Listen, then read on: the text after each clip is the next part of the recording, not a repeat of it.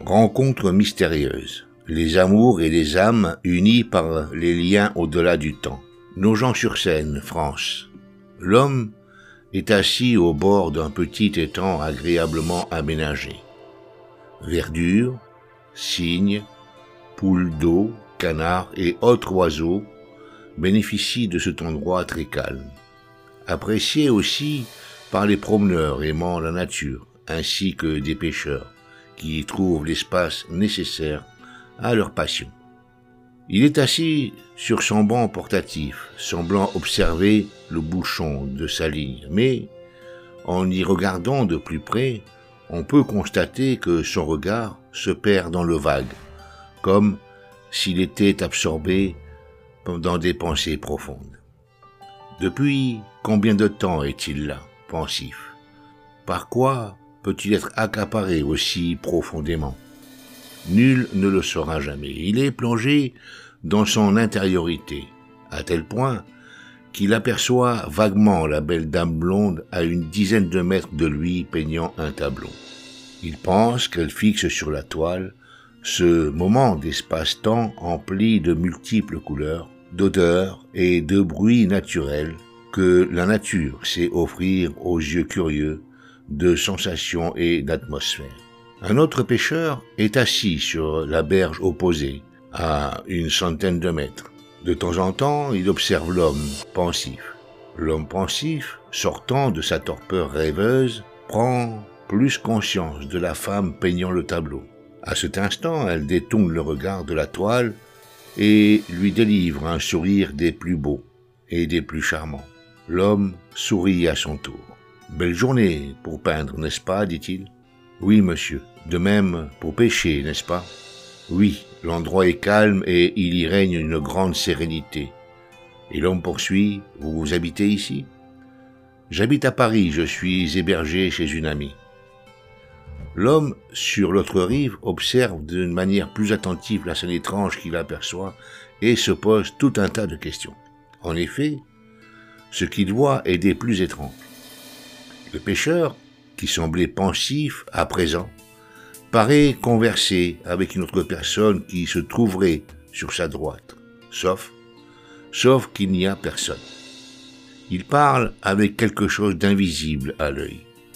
Il a beau scruter, il ne voit pas la personne avec qui le pêcheur échange, et plus est à haute voix avec force expression non verbale. Bon, se dit-il, ou alors j'ai abusé du rouge, ou il a dépassé la mesure sur la bouteille, ou sur le bédo. Ça fait quand même de sacrés dégâts, les drogues. Sur ce, il retourne à l'observation du bouchon de sa ligne.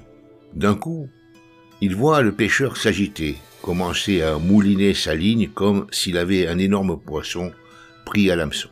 Le pêcheur ramène doucement ce qu'il pense être un gros poisson ou une grosse branche. En effet, il paraît tirer un poids mort qui ne se débat pas. L'absence de secousse lui laisse penser que c'est une souche.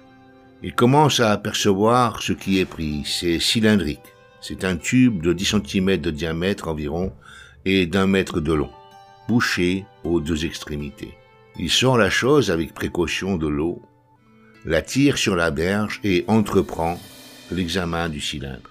C'est du plomb, avec une extrémité bouchée par un manchon vissé.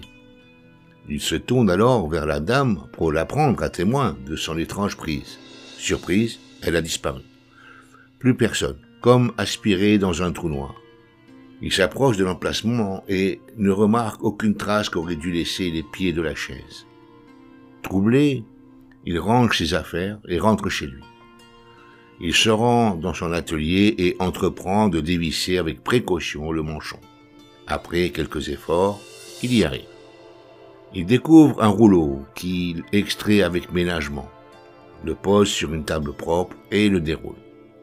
Surprise, deux toiles peintes enroulées l'une dans l'autre. L'une représente une femme blonde assise au bord d'une mer sur fond de falaise intitulée L'inconnu de la plage. Et l'autre toile, idylle sur fond de croquis et de mystère.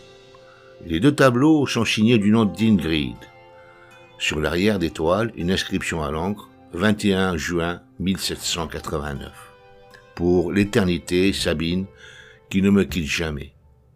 Je monterai sur l'échafaud en joie, car je sais que nous nous reverrons. Rien ne pourra séparer nos âmes, enchevêtrées comme l'ont été nos corps et nos esprits. Il monte avec les deux toiles dans la pièce où sont accrochés les tableaux de son aïeul, Ingrid, de Nabokov. Sur l'un des tableaux, on peut y voir deux femmes à la tenue corporelle noble, en belle robe d'époque portant chapeau et se tenant par la main, dans le jardin d'un château entouré de dames de compagnie et de gentilshommes. Il compare les personnes des deux toiles sorties de l'étang, ce sont les mêmes femmes.